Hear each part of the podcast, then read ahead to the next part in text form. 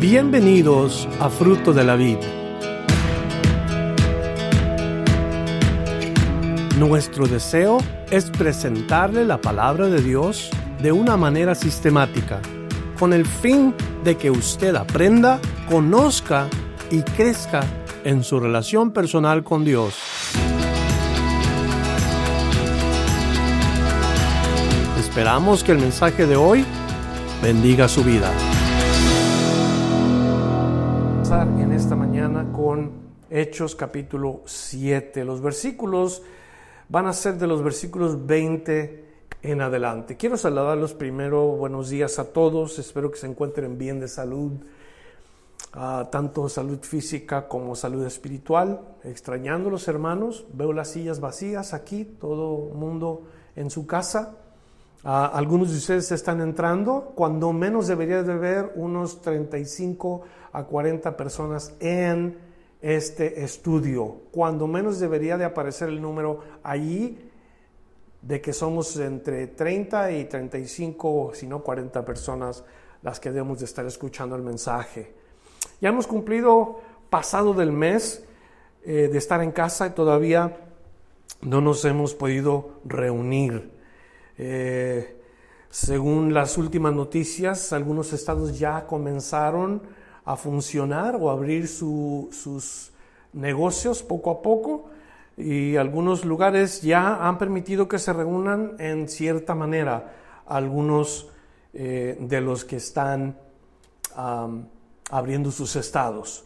A nosotros nos va a tocar esperar hasta que nos avisen, estaremos avisándoles eh, yo y los siervos tendremos que hablar para ver cómo es y de qué manera nosotros también vamos a continuar nuestros servicios. Eh, le anticipo que los servicios los primeros meses tal vez van a ser un poco diferente. Eh, tenemos bastante espacio en la iglesia como para que nos podamos sentar seis pies de retirado. Nos vamos a saludar de lejos, de así de, de saludo militar. Nos vamos a reunir quizás con el favor de Dios muy pronto y, pues estemos al tanto, estemos todavía haciendo lo que tenemos que hacer, sigamos cuidándonos, sigamos protegiéndonos de todas las cosas eh, y de la mejor manera como nos indique las autoridades. Así es de que en el nombre de nuestro Señor, pues vamos a entrar esta mañana continuando nuestros servicios virtuales, que la verdad todo esto es, eh, como dije, nuevo para nosotros, para ustedes también.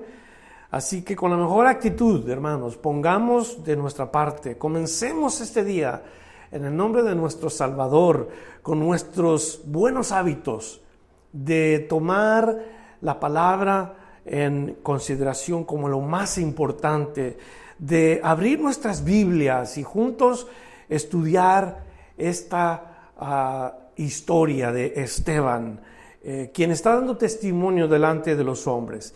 En la primera porción del capítulo 7 nosotros oímos que Esteban testificó de su fe utilizando las escrituras y en su primera ah, mención eh, él dio partes históricas en su primera defensa, él habló de las partes históricas de la nación de Israel, habló de puntos geográficos en donde los patriarcas anduvieron, se eh, dio una respuesta con respeto y con mansedumbre. Este día nos toca examinar la segunda parte de la respuesta que Esteban le está dando a estos hombres de la nación de Israel, los líderes de la nación de Israel.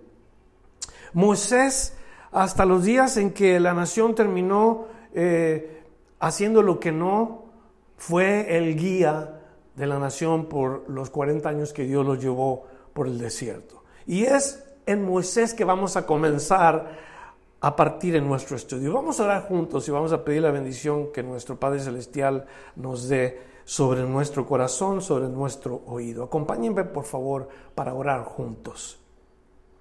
Señor y Dios, Padre eterno, te damos gracias por esta oportunidad que tú nos das de abrir la Biblia, de escudriñar las escrituras. Tú nos has dado la bendición de conocer las Sagradas Escrituras con el propósito no solamente de tener información, sino de vivir lo que está escrito allí. Señor, ayúdanos en este día para que hoy podamos aprender y que hoy podamos poner en práctica tu palabra. Señor, te alabo y te bendigo porque cada uno de mis hermanos que están en su casa, con el deseo de estar juntos, tú los conoces. Bendíceles y tráeles un, corazón tranquilo, un corazón quieto, saber que tú eres Dios y que estás obrando tu, buena obra en todo esto que está sucediendo.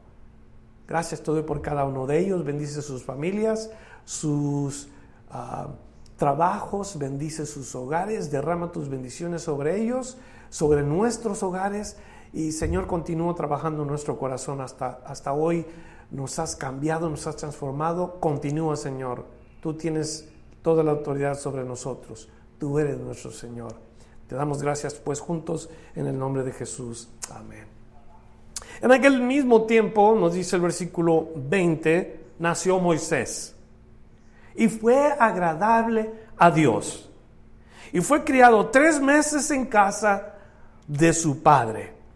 Cuando nos dice el versículo 20, comienza en aquel mismo tiempo, nos da la secuencia de las palabras que comenzó a decir Esteban, los acontecimientos mencionados previamente por él. Los hijos de Israel habían llegado a Egipto en aquel tiempo por la falta de alimentos. Y cuando llegan a Egipto, se dan cuenta que el hermano de ellos es el gobernador eh, muy querido por el rey de Egipto, por Faraón. Leemos también en, la palabra de Dios que al, paso de los años, al pasar las, las generaciones, José muere y muere también el primer rey de Egipto que recibió a José, de ahí vienen otros faraones y al paso de los años el, el pueblo comienza a ser oprimido y los hijos de Israel comienzan a clamar que Dios los ayude. Comienzan a pedir que Dios intervenga. Y esto es cuando nace Moisés. Y nos dicen, en aquel mismo tiempo nació Moisés. Y la semana pasada Esteban habló primeramente de Abraham. De allí partió, de los patriarcas. Hoy continúa con Moisés. ¿Y ahora quién era Moisés? ¿Y qué representa Moisés? Moisés es un personaje nacional que se menciona por todas partes en las Sagradas Escrituras. Su nombre significa sacado de las aguas. Moisés no solamente nació en un tiempo difícil para la nación, Moisés también fue agradable a Dios. Y nos dice en el versículo, otra vez el versículo 20, en aquel mismo tiempo nació Moisés y fue agradable a Dios. O sea que en la porción que estamos leyendo nos da la introducción a Moisés. Y nos dice la palabra de Dios que fue agradable a Dios. Ahora, Moisés fue agradable a Dios durante su ministerio. Si bien ocasionalmente sintió dejar su ministerio, no fue por motivo de cansancio o de fatiga física, fue más bien por la actitud del pueblo. Y hermanos, de verdad les digo, es muy difícil dirigir a un pueblo quejumbroso. Es frustrante que vengan detrás de ti personas que te traten mal que se quejen contigo, o contigo o con los líderes. Yo creo que es muy importante que la actitud de las personas que vienen detrás de uno sean actitudes de reconocimiento por el trabajo de los que llevan la responsabilidad. En este caso, Moisés llevaba la responsabilidad que cuando salen de Egipto salen muchísima gente. Muchos de ellos no entraron a la tierra prometida. Su actitud les prohibió entrar. Y, como estoy yo más o menos tratando de, de darles una introducción al primer punto Moisés sin duda en alguna ocasión sintió el deseo de decir, ¿saben qué? Ah, nos vemos. Yo no quiero llevar a esta gente quejombrosa por el desierto. Yo no necesito lidiar con la gente. Qué importante, ¿verdad?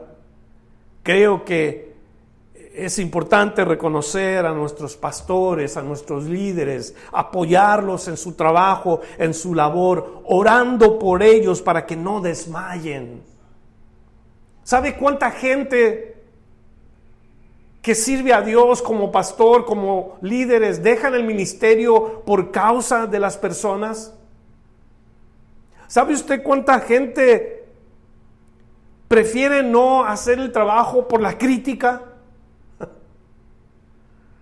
Yo en estos años que han pasado no supe de la celebración del mes del pastor. El mes del pastor es el mes de octubre. Cada año el mes del pastor se celebra el mes de octubre.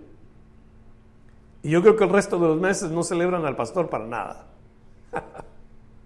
Con razón tantos ministros dejan su trabajo, ¿verdad? La palabra de Dios nos dice bien claro qué es lo que tenemos que hacer nosotros. No, celebremos o recordemos o oremos por los pastores solamente una vez al año, una vez al mes, cada año, o un mes cada año. La palabra nos dice bien claro en Hebreos capítulo 13, versículo 7, y creo que les di la referencia en la semana pasada, pero hoy se las doy por, por escrito y con la referencia. Nos dice Hebreos 13, versículo 7, acordaos de vuestros pastores que os hablaron la palabra de Dios, considerar cuál haya sido el resultado de su conducta e imitar su fe. Para usted que está en casa, Dios le dice que apoye a su pastor y que mire su conducta e imite su fe. Ahora usted tiene la respuesta si usted ve en su pastor un hombre flojo, perezoso, irresponsable, impuntual, incumplido, si usted ve un, hombre deshonesto, olvídese, no lo siga, no lo busque, no lo respete porque no merece el respeto. Pero si su pastor ha sido un hombre de buena conducta, un buen ejemplo de fe, un hombre de oración, si su pastor se prepara y estudia y conoce la palabra de Dios, imítelo, apóyelo, ore por él, no se queje de él. A través de 25, casi 26 años que hemos estado sirviendo en este ministerio, nos ha tocado ver que la gente que comienza a quejarse no duran mucho en este lugar y se van. Y en lugar de estar orando y apoyando y de estar viendo por, por qué necesita nuestro pastor, hacen todo lo contrario. Y yo creo que Moisés sintió de vez en cuando aquella, aquel impulso de decir, ay, nos vemos con esta gente. Y yo creo que yo lo pudiera entender cuando hay gente quejombrosa en la iglesia que en lugar de estar apoyando se está quejando. Uno siente ese deseo de decir, ay, nos vemos. Hebreos capítulo 13 y el versículo 17, mire cómo es que dice la palabra. Obedecer a vuestros pastores y sujetaos a ellos porque ellos velan por vuestras almas, como quienes han de dar cuenta para que lo hagan con alegría y no quejándose porque esto no es provechoso. Dios dice de nuestra actitud con relación a ustedes. Cuando nosotros hacemos nuestro trabajo, el nombre de Dios es glorificado. Entonces, Moisés tuvo que hacerse de un partido. Moisés se hizo del partido R, del partido PRP, Partido Revolucionario, y que no sé que usted ponga en la P para sacar un buen partido. Ahí le va, le voy a sugerir porque ese es el primer punto. Moisés persistió, resistió y perseveró. Y ese es el partido. Persistir, resistir y perseverar. Primera cosa que nosotros tenemos que aprender hoy en lo que estamos estudiando. Cuando Esteban pone el primer ejemplo a Moisés, cuando nace Moisés, la situación que, comienza a tener lugar, Moisés tiene que tener una actitud de servidumbre al Señor primeramente y también con la gente. Moisés sirvió 40 años al Señor. Detrás de él, una congregación quejumbrosa. Nunca estuvieron contentos, pero ¿qué hizo Moisés? Persistir, resistir, perseverar. Partido PRP. Nosotros debemos de ser de ese partido, partido PRP, persistir, resistir, perseverar. Por eso cuando una persona de, nuestra congregación comienza a quejarse, recordémosles de cuál partido somos. No, no me molesta a mí que la gente opine, pero me entristece cuando la gente quiere lo suyo propio en lugar de ver qué es lo mejor para el cuerpo. No, hermanos, hay que seguir adelante. El tiempo apremia. Cristo viene pronto. ¿Y qué estamos haciendo nosotros? Quejándonos de los líderes y de los pastores, de los que sirven al Señor. Dios se encargará de ellos. Usted debe de hacer su trabajo. Así que Moisés es agradable a Dios durante toda su misión. Sin embargo, un día termina su trabajo. Y la pregunta es, cuando termina Moisés, ¿cómo es que Moisés termina su trabajo? Porque al final les voy a compartir que Moisés tuvo un ministerio, pero el ministerio no lo terminó no terminó su trabajo. Así es de que me van a tener que escuchar todos estos eh, cuarenta y tantos minutos para que usted sepa por qué es que Moisés no terminó su trabajo bien. Vamos a continuar con el versículo 21 hasta el versículo 29 de corrido y luego voy a dividir los versículos. Verso 21 nos dice, pero siendo expuesto a la muerte, la hija de Faraón le recogió y le crió como a hijo suyo. Y fue enseñado Moisés en toda la sabiduría de los egipcios y era poderoso en sus palabras y obras. Cuando hubo cumplido la edad de 40 años, le vino al corazón visitar a sus hermanos, los hijos de Israel. Y al ver a uno que era maltratado, lo defendió e hirió al egipcio, vengó al oprimido, pero él pensaba que sus hermanos comprendían que Dios le daría libertad por mano suya. Mas ellos no lo habían entendido así. Y al día siguiente se presentó uno de, ellos que reñían y los ponían, los ponían paz diciendo, varones hermanos míos, ¿por qué os maltratáis el uno al otro? Entonces el que hablaba o el que maltrataba a su prójimo le rechazó, diciendo, ¿quién te ha puesto por gobernante y juez sobre nosotros? ¿Quieres tú matarme como mataste ayer al egipcio? Al oír esta palabra, Moisés huyó y vivió como extranjero en tierra de Madián, donde engendró dos hijos. El verso 21 nos dice, ¿en dónde pasó Moisés sus primeros años? Desde el día que nació, podemos ver que la mano de Dios estuvo sobre Moisés. Por los primeros meses vivió con la madre, escondido, hasta que el decreto de Faraón, o más bien por el decreto de Faraón, de que los niños varones fueran asesinados al nacer, que solamente dejaran a las hembras. Moisés fue escondido por tres meses. Moisés fue salvado por la mano de Dios, pero llegó el día en que ya no pudo ser oculto. Dios entonces mueve a su familia y Moisés es puesto en el río Nilo, en donde al paso la hija de Faraón lo ve y manda llamar que lo recojan. Y ella se encarga de cuidarlo y de protegerlo porque el niño era hermoso y tuvo compasión de este niño. Nos dice la palabra de Dios que ella tomó la responsabilidad de cuidar a este niño. ¿Y, y qué es el punto que aprendemos nosotros? Porque como que a Dios le gusta hacer esto para que nosotros nos demos cuenta de que aún Dios cuida y provee a los suyos, aún con gente incrédula. Dios cuida y provee a los suyos aún con gente incrédula. Y cuando Moisés es recogido, esta mujer egipcia incrédula, que no creía en Jehová, que no creía en Dios, recibe la responsabilidad de parte de Dios de cuidar a Moisés, porque Moisés era un instrumento de Dios Escúcheme, Dios cuida y provee a los suyos aún con gente incrédula. Quizás a ti o a mí que somos creyentes nos está proveyendo Dios por medio de gente incrédula.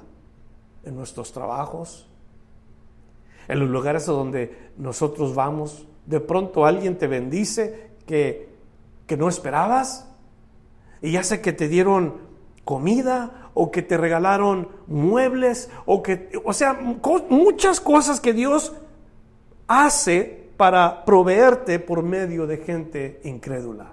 Esa es una bendición. Al mismo tiempo, Dios nos puede estar presentando o enseñando que las gentes incrédulas muestran mucho más compasión algunas veces que muchos creyentes. Y yo creo que debemos de cuidar esta área, que, a veces somos avergonzados por los incrédulos, porque en muchas maneras y, y muchos incrédulos dan un ejemplo a los creyentes de compasión. Hermanos, hermanas, escuchen. Si Dios nos cuida y nos provee a nosotros, a veces hasta con gente incrédula, pero nosotros debemos de aprender de esto porque hay muchos incrédulos que nos ponen el ejemplo de compasión. Y la verdad, no queremos ser avergonzados por el no creyente. Queremos ser de bendición también. El versículo 22 nos dice que aprendió todo lo relacionado en la sociedad egipcia, que Moisés fue instruido en la sabiduría de los egipcios. Y óigame, los egipcios tenían mucha sabiduría, mucho conocimiento. No significa que conocían a Dios, pero eran personas avanzadas en muchas maneras, grandes arquitectos y grandes agricultores. Ahora, nuevamente, creo que Dios pone este ejemplo para que nos demos cuenta del, del deseo de progresar, del deseo de aprender. ¿Qué tanto te gusta a ti aprender? Como cristiano, ¿cuánto quieres aprender de tu fe?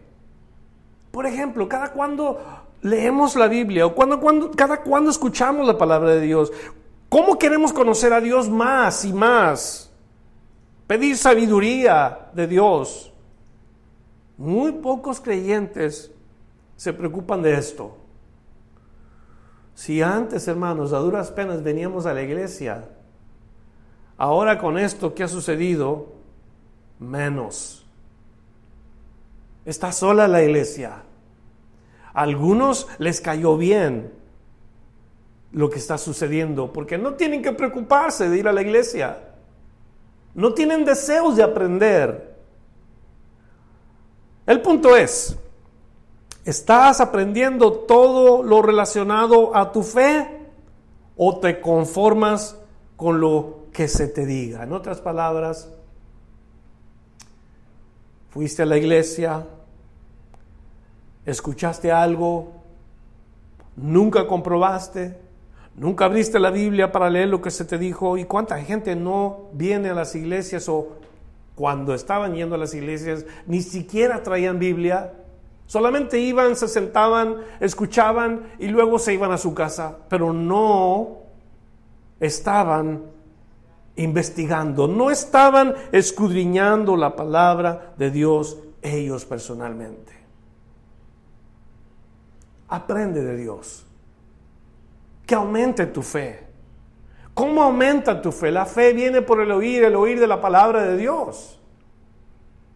Y nosotros debemos de querer aprender, estar aprendiendo todo lo, lo relacionado a nuestra fe.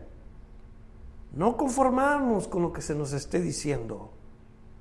En este versículo 22, eso es lo que aprendemos de los versículos 23 al 28, nos dice la palabra de Dios que Moisés llegó a los 40 años, o sea que los primeros 40 años los tenemos aquí expuestos en esos versículos. Moisés a los 40 años no se convierte en una persona ah, famosa, grande, destacada, no, ¿sabes en qué se convierte? En un criminal. A los 40 años y huye de Egipto. Huye, ¿por qué? En realidad, el que comete crimen no huye del hombre, sino que huye de Dios. Moisés huye. pero no está huyendo del hombre, está huyendo de Dios.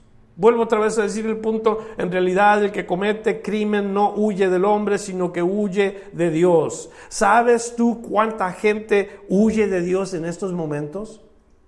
¿Sabes cuánta gente son presos de sus conciencias por la vida que han llevado o que llevaron en el pasado y los sigue esa vida? Viven presos de sí mismos. Sin embargo, aunque nadie sabe lo que han hecho, Dios sí lo sabe.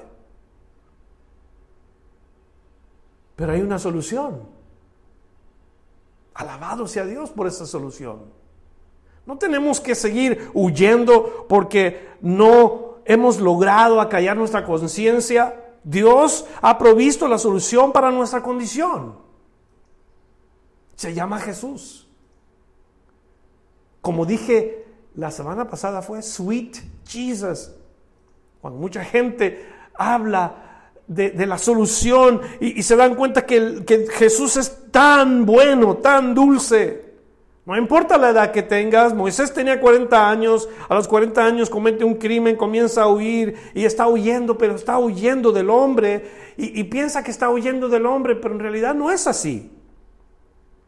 Huye de Dios sin saber que Dios quiere perdonarlo sin saber que Dios lo recibe y le quiere dar un corazón nuevo. Y, si Él acepta quién es Dios. Eso es lo que nos dice de los versículos 23 al 28, que Él comete un crimen. Dios le ofrece una solución. Verso 29 nos dice que huye al desierto de Madián en donde se casa y ahí tiene dos hijos. Y su vida sigue como si nada hubiera pasado. Escúchenme, muchos de nosotros vivimos la vida como que si nada hubiéramos hecho en el, en, el mundo, como que si no hubiéramos hecho nada malo. Pero la verdad somos criminales delante de Dios. Sí me estaba escuchando bien. La verdad muchos somos criminales delante de Dios. ¿Por qué? ¿Qué es un criminal? Un criminal es aquel que ha quebrado la ley. Y Dios nos ha dado diez mandamientos. Y todos nosotros, los hombres, no importa quién seas tú, seas el más rico o el más pobre, seas el más inteligente o el menos inteligente, todos hemos quebrado la ley de Dios. Y todos somos criminales delante de Dios, culpables delante de Dios. Pero la verdad vivimos como que si no pasara nada. ¿Por cuánto tiempo más vamos a andar así como Moisés en el desierto? Pensando que pues nadie se dio cuenta. No pasa nada. ¿Sabes qué debemos de hacer?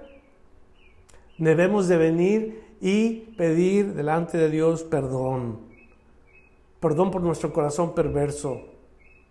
Dios dice del hombre, Proverbios 23, versículo 26, Dios dice del, del hombre así, dame, hijo mío, tu corazón y miren tus ojos por mis caminos. Estos son los deseos de Dios. Dios quiere que nosotros le demos nuestro corazón. Ya sabemos todos nosotros que nuestro corazón es perverso más que todas las cosas. Engañoso y perverso. ¿Quién lo conocerá? Y Dios dice, yo conozco el corazón de los hombres. Yo escudriño el corazón de los hombres. Y por eso dice él, dame, hijo mío, tu corazón y miren tus ojos por mis caminos. Y ya sabemos que los caminos de Dios son perfectos. Todos los caminos de Dios son perfectos. Esto es lo que nos dice Proverbios 23, versículo 2. En el tiempo del profeta Ezequiel, Dios quería que la nación entera le diera su corazón a Dios. Dios pedía que todo Israel obtuviera un corazón nuevo, que obtuvieran un espíritu nuevo dentro de ellos. Ezequiel 36, versículo 26. Dios les dice, os daré un corazón nuevo y pondré espíritu nuevo dentro de vosotros y quitaré de vuestra carne el corazón de piedra y os daré un corazón de carne. Moisés, como toda la nación, necesitaban un corazón nuevo. Necesitaba que Dios cambiara su mente, sus emociones, su pensamiento y todo lo que él había hecho en el pasado. De otra manera, Dios no lo podía usar. Todo lo que aprendió en la vida pasada tenía que cambiarlo por lo que Dios iba a traer a su vida. Toda la sabiduría de los egipcios tenía que reemplazarla por la palabra de Dios, por el mensaje de Dios. Las actitudes y, los ejemplos y todo lo que aprendió en Egipto tenía que cambiarlo porque Dios quería que él fuera de la manera como Dios quería. Todo su servicio iba a ser ahora cambiado por Dios. Todo el tiempo que Moisés estuvo en Arán, batalló con su conciencia, pensando en su crimen. Pero escúcheme, pasados 40 años, nos dice el versículo 30, pasados 40 años, ¿cuántos años han pasado ya? 80 años. El versículo 30 nos dice que para este tiempo Moisés ya tenía 80 años. Los primeros 40 años los vimos en los versículos 22 hasta el 29. Ahora nos dice, pasados 40 años, un ángel se le apareció en el desierto del monte Sinaí, en la llama de fuego de una zarza, y entonces Moisés mirando se maravilló de la visión y acercándose para observar, vino a él la voz del Señor, yo soy el Dios de tus padres, el Dios de Abraham, el Dios de Isaac y el Dios de Jacob. Y Moisés temblando no se atrevía a mirar. Y le dijo el Señor, quita el calzado de tus pies, porque el lugar en que estás es tierra santa. Ciertamente he visto la aflicción de mi pueblo que está en Egipto y he oído su gemido y ha descendido y he descendido para librarlos. Ahora pues ve, te enviaré a Egipto. A este Moisés, a quien había rechazado diciendo, ¿quién te ha puesto por gobernante y juez? A este lo envió Dios como gobernante libertador. Por mano del ángel que se le apareció en la zarza. Este lo sacó, habiendo hecho prodigios y señales en Egipto en el mar rojo, en el desierto por 40 años. Este Moisés es el que dijo a los hijos de Israel, profeta os levantará el Señor vuestro Dios de entre vuestros hermanos, como a mí, a él oiréis. Versos 30 al 32, Moisés tiene un encuentro con Dios. Esto es lo que llamamos nosotros el encuentro personal con Dios. Todos los hombres necesitan un encuentro personal con Dios. Dios quiere un encuentro personal contigo todos los días. ¿Sabes tú que Dios quiere hablar contigo? ¿Que quiere caminar contigo? Tú le interesas y todos los días hace posible que tú te des cuenta cómo te busca Él. Todos los días. A Moisés le mostró una zarza que no se componía, consumía y, esto lo cautivó, cautivó la, la visión de esta cosa a Moisés y eso es lo que hace Dios. Dios nos cautiva. Dios me cautivó a mí. Es como cuando conocemos a nuestra chica cuando éramos jóvenes y que vimos a aquella mujer que nos cautivó, ya no podíamos pensar en otra cosa más que en aquella persona. Nos cautivó sus ojos, nos cautivó su boca, nos cautivó su figura, nos cautivó todo de aquella persona. Y Dios hace lo mismo con uno. Cuando Dios nos cautiva, ya no podemos dejar de pensar en Él. Escúchame otra vez, Dios quiere un encuentro personal contigo de todos los días. Todos los días.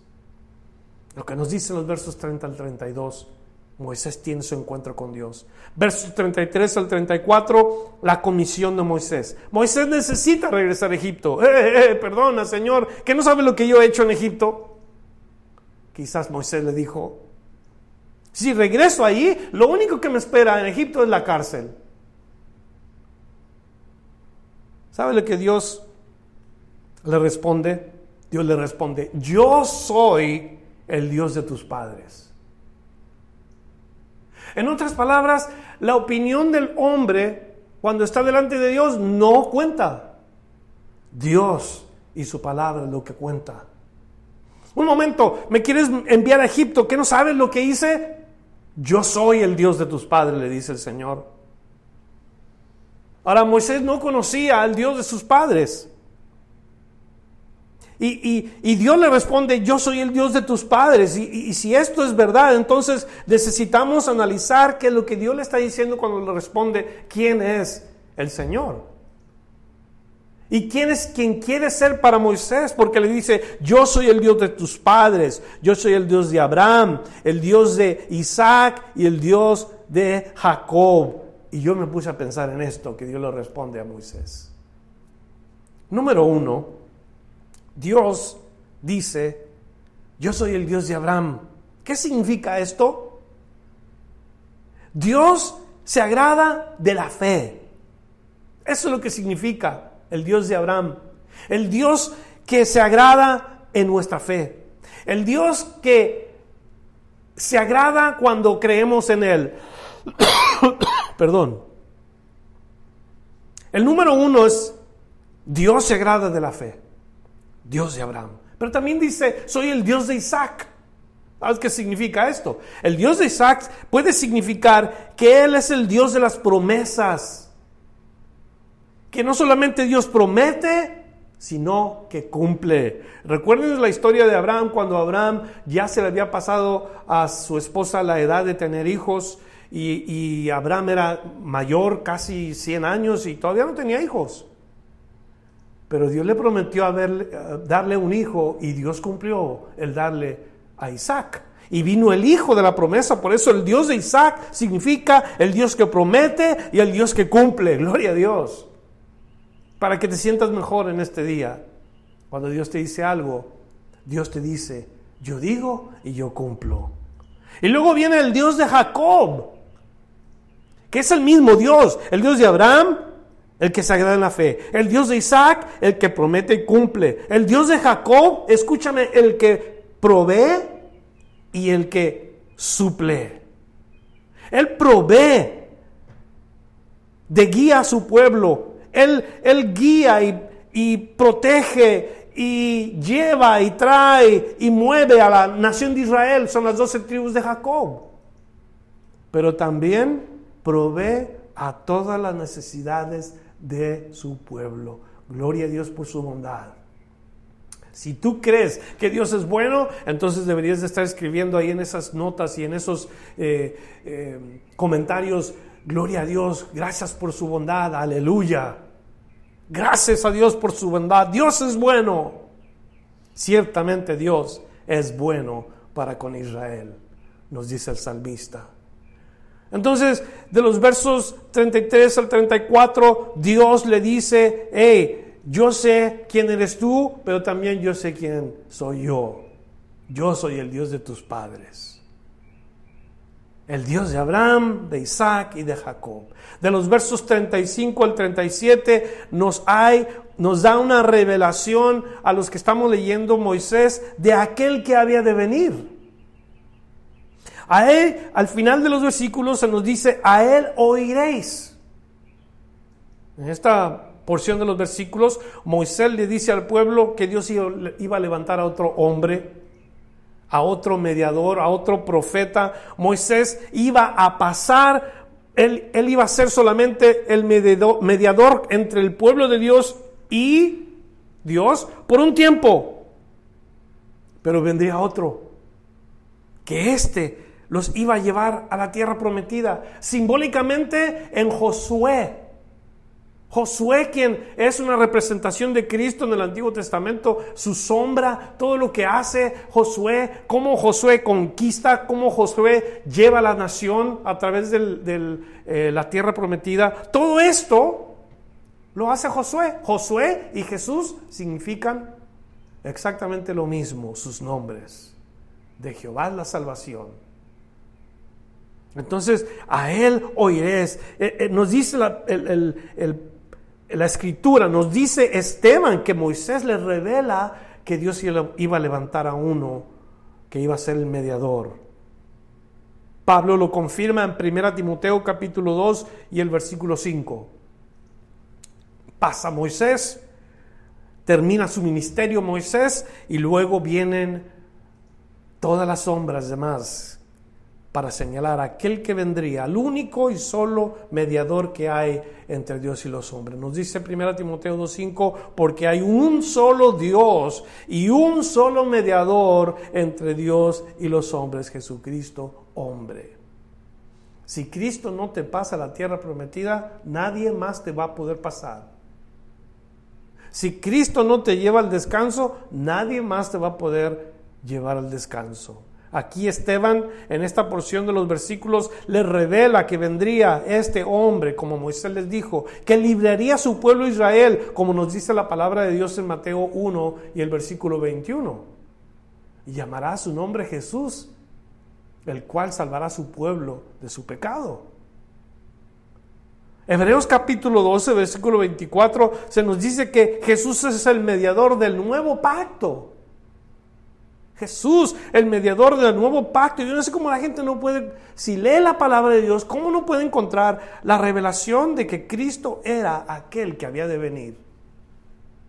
Si Esteban está hablando de que Moisés les dice, y aquel que había de venir, a él oiréis, no puede referirse a ninguno otro más que el mediador del nuevo pacto, Cristo Jesús. Versos 38 hasta el final. Este es aquel Moisés que estuvo en la congregación en el desierto con el ángel que le hablaba en el monte Sinaí, hablando del ángel de Jehová. Y con nuestros padres y que recibió palabras de vida que darnos. Estos puntos son importantes. Recibió palabras de vida que darnos. Subráyelo si quiere, porque es importante. Palabras de vida. Palabras de vida el cual nuestros padres no quisieron obedecer, sino que le desecharon y en sus corazones se volvieron a Egipto. Verso 40. Cuando dijeron a Aarón, haz los dioses que vayan delante de nosotros, porque a este Moisés que nos sacó de la tierra de Egipto no sabemos qué le haya acontecido. ¿Por qué? Porque por 40 días estuvo Moisés en el monte y no bajaba y no bajaba y la, gente comenzó a desesperarse. Fue en ese tiempo cuando Moisés estaba recibiendo todas las instrucciones de parte de Dios que el pueblo cayó en la idolatría. Verso 41 nos dice entonces hicieron un becerro y ofrecieron sacrificio al ídolo. Y en las obras de sus manos se regocijaron. Y Dios se apartó y los entregó a que rindiesen culto al ejército del cielo, como está escrito en el libro de los profetas. ¿Acaso me ofrecisteis víctimas y sacrificios en el desierto por 40 años, casa de Israel? Antes bien lleváis el tabernáculo de Moloch y la estrella de vuestro dios Renfán, figuras que os hicisteis para adorarlas. Os transportaré pues más allá de Babilonia. ¿Y cómo es que terminan estos versículos? Terminan revelando una tragedia para la nación entera. Versos 38 al 39, Moisés, el mediador entre Israel y Dios en ese tiempo, ¿qué es lo que vemos nosotros? Vemos lo que se repite cada vez que Dios levanta a un líder.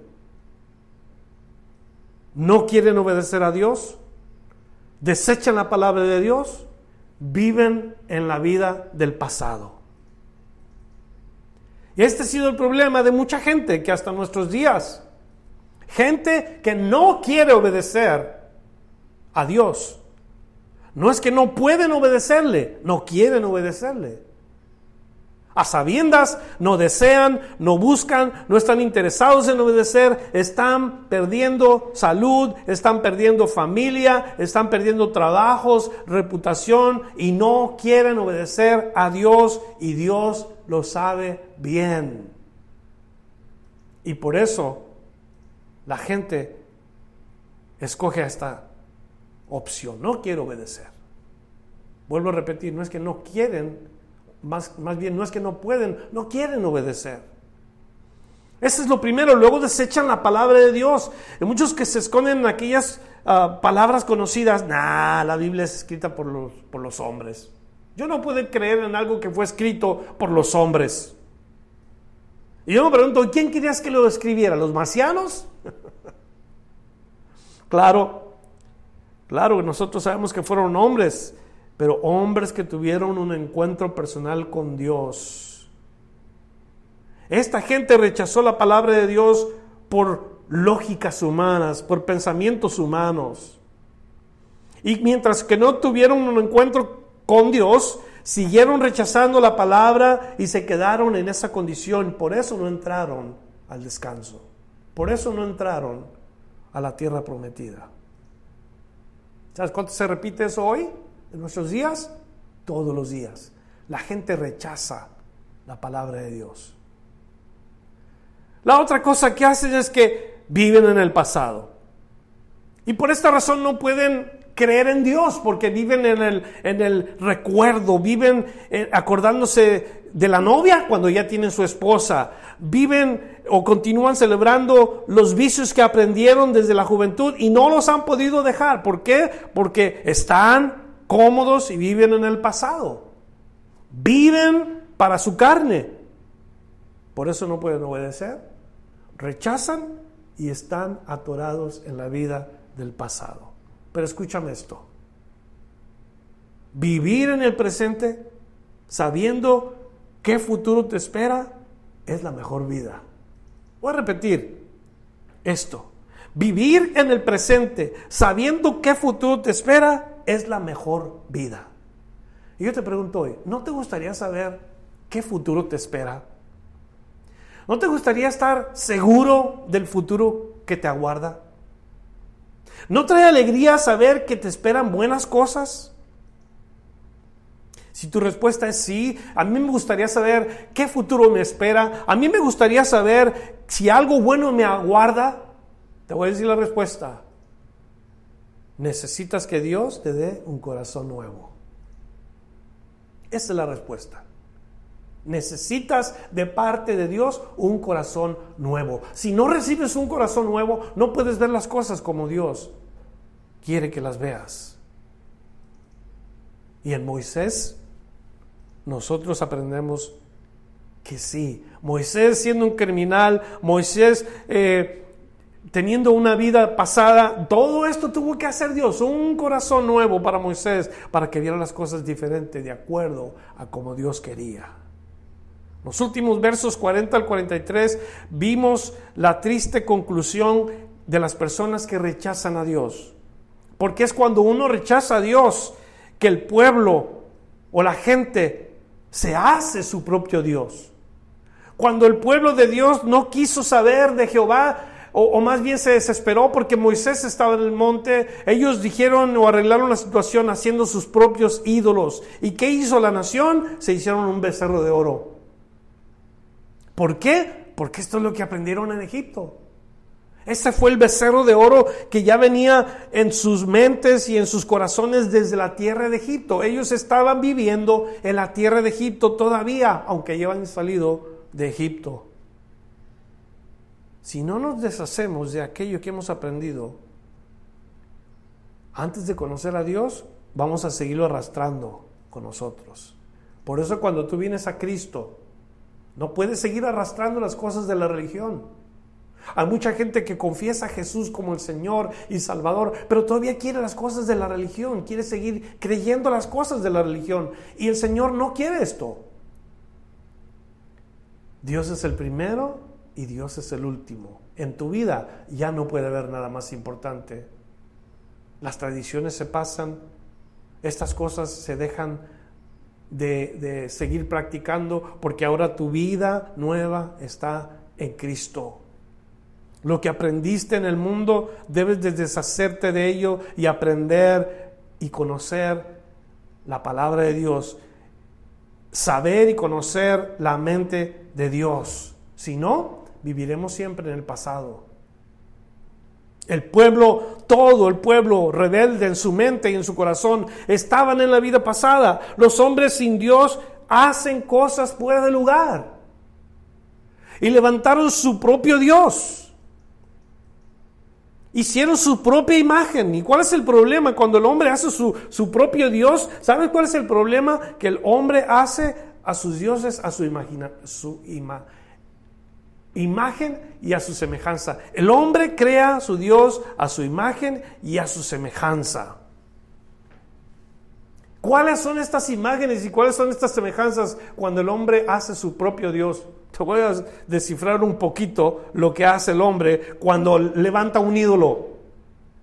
Y lo hemos visto lo podemos seguir viendo nosotros. Cuando el hombre hace sus dioses a su imagen, los hace torpes, los hace ciegos, los hace mudos y sin facultades. No se pueden mover, no se pueden parar, no caminan, no ven nada. Y así hay mucha gente. Y hacen sus dioses a su imagen y a su semejanza, dioses barrigones, dioses orejones, dioses cabezones y todo lo que usted quiera. Pero así hace el hombre a sus dioses, a su semejanza y a su imagen. Pero por otro lado, Dios hizo al hombre a su imagen y a su semejanza, con capacidades de amar, de sonreír, de consolar y de ayudar al prójimo. Fíjense la gran diferencia. Cuando el hombre hace sus dioses a su imagen, los hace que se parezcan a él. Son la imagen del hombre. Son los dioses falsos. Esos son los dioses que no pueden ayudar a nadie. Pero cuando Dios hace al hombre a su imagen y a su semejanza, lo hace con capacidades de amar, de sonreír y de consolar y de ayudar al prójimo. ¿Por qué? Porque así es Dios. Qué bonito. Qué hermoso. Todo este tema que trae Esteban como respuesta ha presentado a los sacerdotes que querían saber de su fe una respuesta clara de lo que él creía.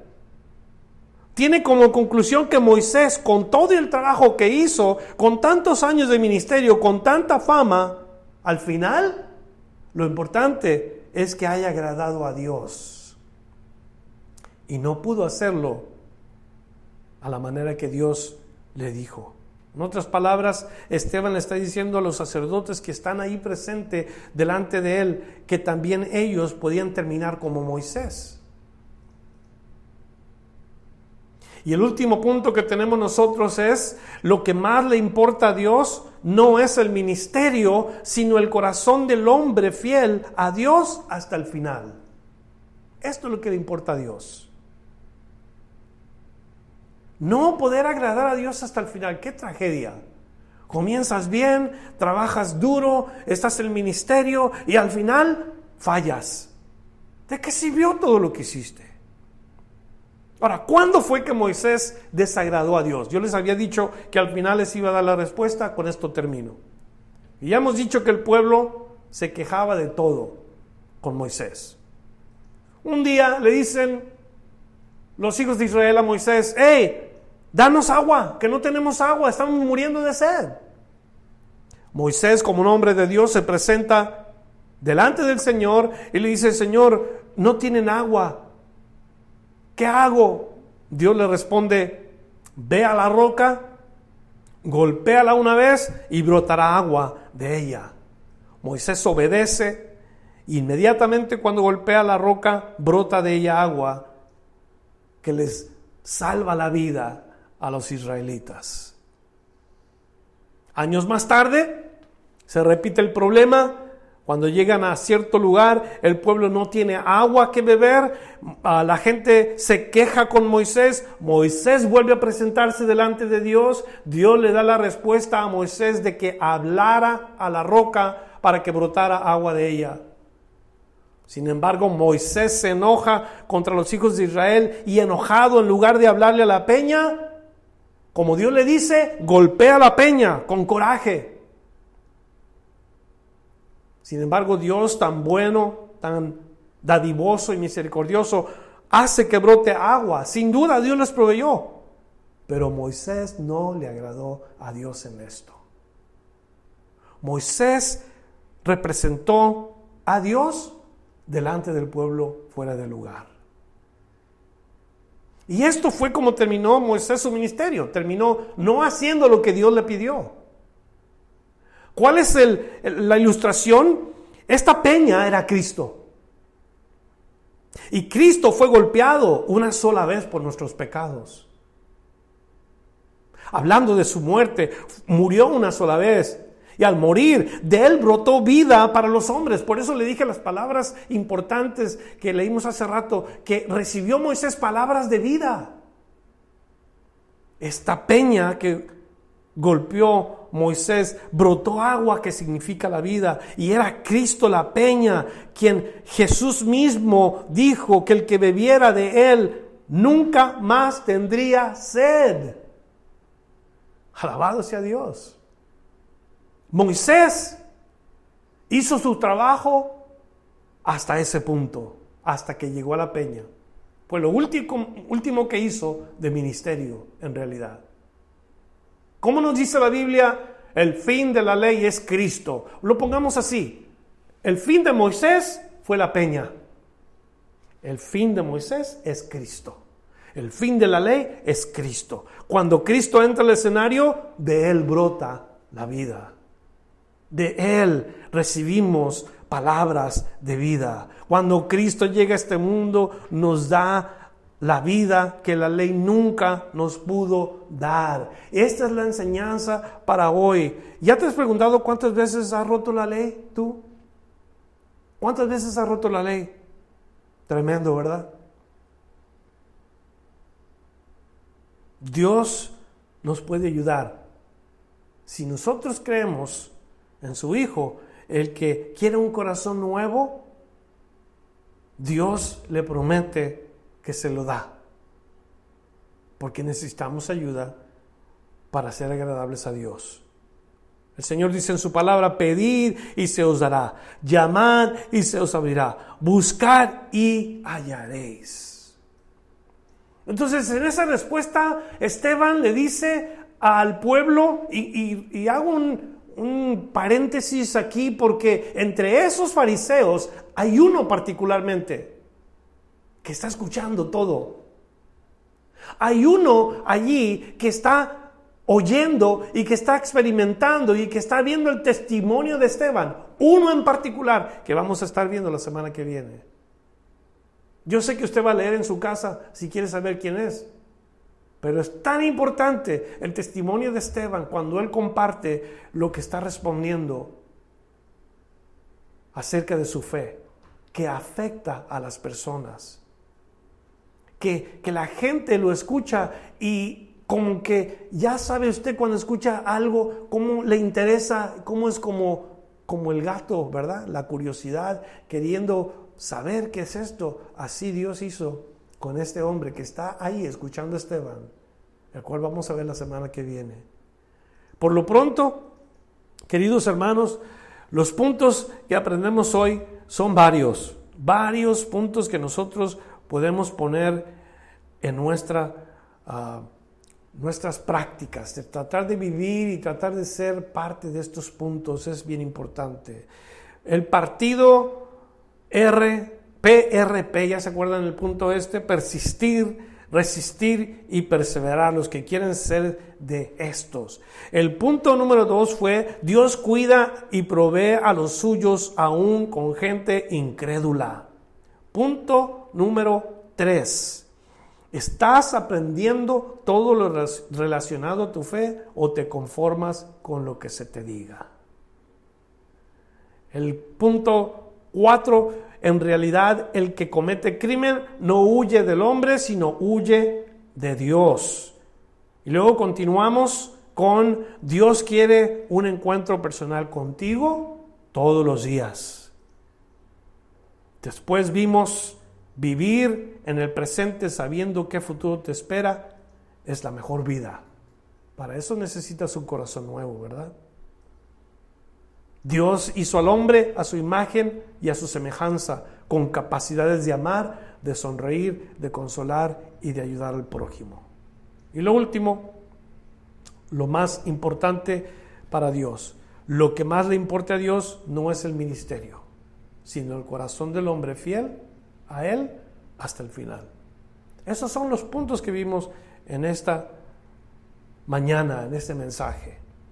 Ahora, de todos estos toma uno, considéralo y pregúntate qué importante es para tu vida. Cualquiera de los puntos. Pero creo que hay varios ahí que tú puedes decir, yo necesito hacer esto yo necesito que Dios me ayude en esta situación. Y yo creo que Dios va a cambiar algo en ti.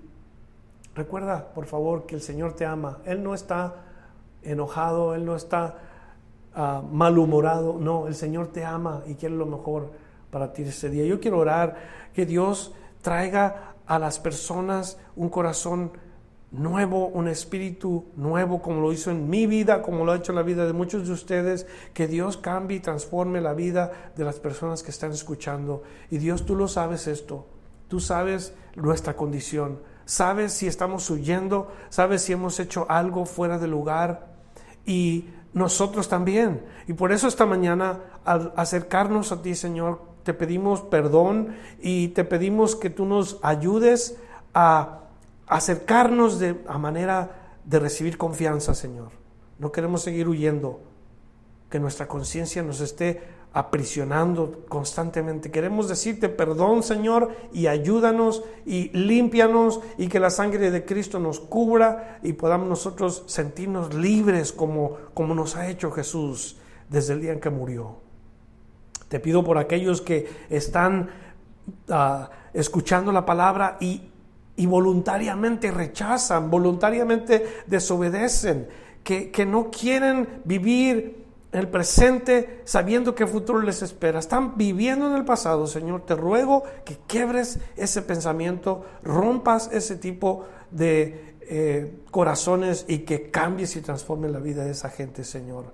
Ayúdales a ver con el oído, con el ojo espiritual, a oír con el oído espiritual y que hagas un cambio en ellos para la gloria de tu nombre. Y si alguien invita a Cristo, Señor, solamente lo que tienen que hacer es abrir su corazón y decirle, Señor Jesús, ven, perdóname, entra en mi vida, cámbiame, transfórmame, lléname de ti, enséñame a amar, enséñame a ser como tú. Y yo, Señor, yo sé que si hay alguien que con corazón sincero pide estas cosas, tú lo harás.